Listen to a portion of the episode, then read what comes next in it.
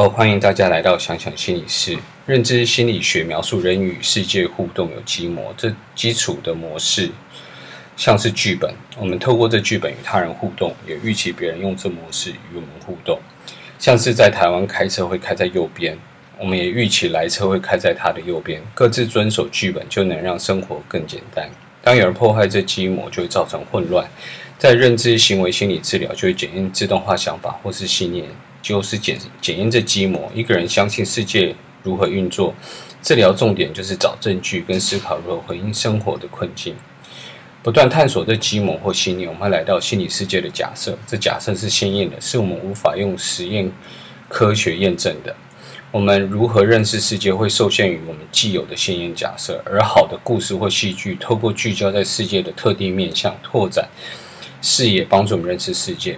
虽然无法直接验证假设，我们仍可以比较这些假设对我们生活各方面的影响，或是比较对世界的影响。常见的错误就是假设的观点过度局局限与过度的衍生诠释。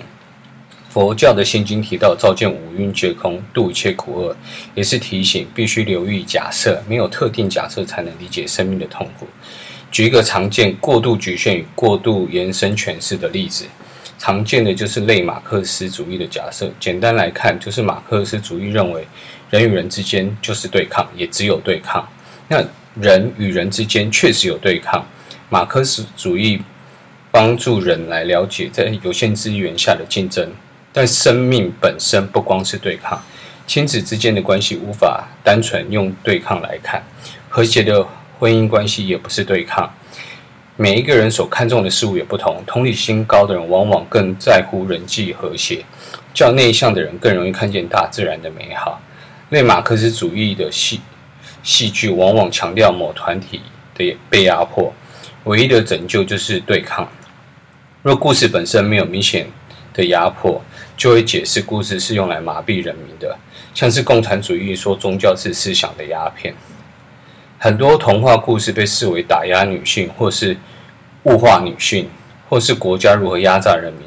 记得这些主义是生活的一部分，所以生活也有打压，也有压榨，但不只是这些。打压或压榨有时候也是比较来的，只是限定观点，往往只能给出限定的答案。很多故事有英雄救美的情节，若从打压女性的角度来看，就是物化女性。但这些故事某种程度也是要教男人有勇气扛起生命的责任。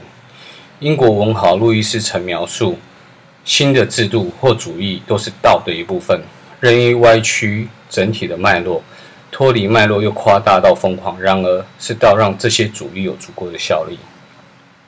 在讲继续讲之前，要对荣格心理学有一些认识。荣格有一点像诗人，很多知识。不光是理智上知道，除了语言可以传达的部分，还要经验上的感受。这些感受会超出语言。我认为有两个重要的概念可以帮助我们认识：一个是集体无意识，是世代相传但不一定意识到的传承。这传承的目标是帮助后人好好生活，不只是生存，还有如何活得更好。我常用父母教导来看，所以要看故事，不止。用当下的观点，他了解不同世代人遇到什么问题。当下的父母要跟孩子说什么？后来的孩子长大要跟他们的子孙说什么？另一个象征是指事物背后所蕴含的讯息。在实物运用上，若人假如有人梦见龟，那荣格治治疗师就能够理解不同文化从古至今龟的意涵，在理解。个案现有的生活又跟鬼有什么关联？所以其实要很丰富的去看，呃，一个一个东西。那荣格很早就发现不同时代都有其特色，他也致力于了解跨世代的观点。现在荣格治疗学派仍努力于跨时代与跨文化的了解事物。除了荣格来自于基督教家庭，他也致力于了解佛家、道家与萨满的观点。他也了解各种神话与历史。以常见的白雪公主为例，若从对抗的观点来看，就是物化女性，或是老一辈压迫年轻一辈。对荣格学派来说，故事中的性别不一定只局限于特定性别，故事中的男女常常是讲一个人内心的阴阳特质。荣格的观点鼓励更多探索来看白雪公主，可能就是鼓励父母亲父母应留意配偶的心理需求，父母应留意自己对孩子的嫉妒心。人不应该太过天真，亲近的人有可能会伤害人。当有人只跟你说好处，不讲风险或后果的时候，往往是件坏事。同理心若盲目，会害到人。不起眼的朋友有机会能保护你。有时候我们需要的是将目光转到系统之外。记得我们刚刚讲到荣格的故事，看男女有时候是指内心的阴阳。所以这故事可能除了不要太天真，也可能提醒我们要同时有阴柔与阳刚两面，才能面对世界的挑战。因为集体无意识与象征都相当丰富，解释往往无法用三言两语来解释。故事也让不同的人有不一样的感受。不过大方向都是要帮助人活得更丰盛、丰富。假设像是心理工具，可以帮助我们理解世界与世界如何运作。同样的假设也成为我们理解世界或诠释故事的角度。